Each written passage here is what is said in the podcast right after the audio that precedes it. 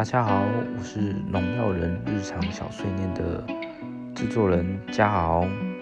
那我开设这个频道呢，就是为了去讲解一些大家日常对农药的误解，还有一些日常生活琐碎的小事，然后可能也会包括网络上的一些留言的破解，那农场文，还有一些实时新闻的农药残留。